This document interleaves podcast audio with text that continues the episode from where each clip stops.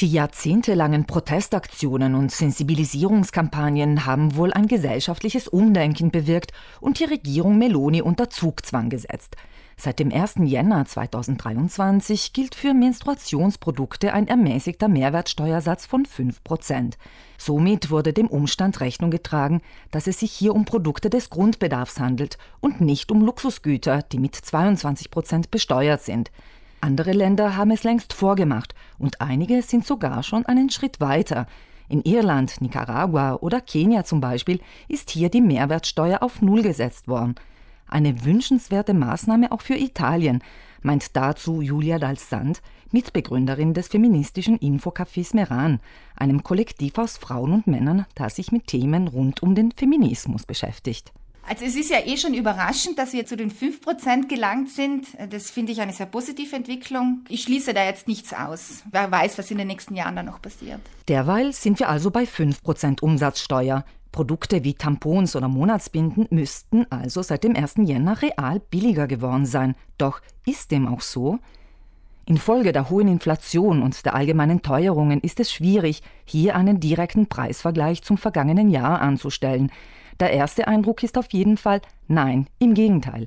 Eigentlich nicht im Sinne des Gesetzgebers. Eine Regierung kann äh, hier natürlich sehr schwer regulativ einwirken auf äh, private Firmen, auf private Händler. Das wird sich zeigen. Ich rechne eher nicht damit, aber ich hoffe, dass sich das in den nächsten Monaten zeigen wird. Eine wirklich spürbare Hilfe erhalten Frauen und Mädchen indes dort, wo Hygieneartikel kostenlos zur Verfügung gestellt werden. In Neuseeland ist es zum Beispiel für Schulen so. In Schottland ist das für öffentliche Einrichtungen und Schulen. Diese Länder haben auf ein Phänomen reagiert, das heißt Period Poverty, also Periodenarmut. Und das beschreibt die Tatsache, dass Menschen zum Beispiel zwischen Essen oder Menstruationsprodukten entscheiden müssen. Also am Ende des Monats oder auch nicht, kann ich mir jetzt Menstruationsprodukte leisten. Und kann am öffentlichen Leben, am Schulunterricht teilnehmen oder muss ich zu Hause bleiben? Das ist vielerorts die reale Situation.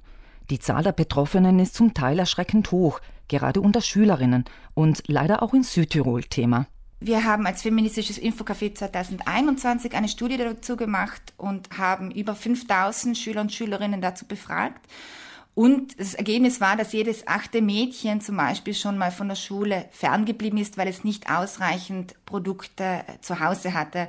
Und das ist in einem reichen Land wie Südtirol doch ähm, nicht eine unrelevante Zahl. Julia Dalsand ortet deshalb auch hierzulande Handlungsbedarf. Und natürlich stellt sich sogleich die Frage der Finanzierung. Also eine Gemeinde könnte beschließen, die öffentlichen Toiletten mit Menstruationsprodukten auszustatten. Eine Schule könnte beschließen, okay, ich nehme einen Teil meines Budgets her.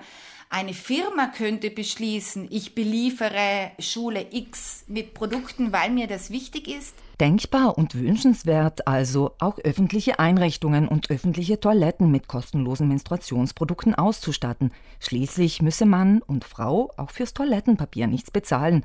Also eine Frage des Umdenkens.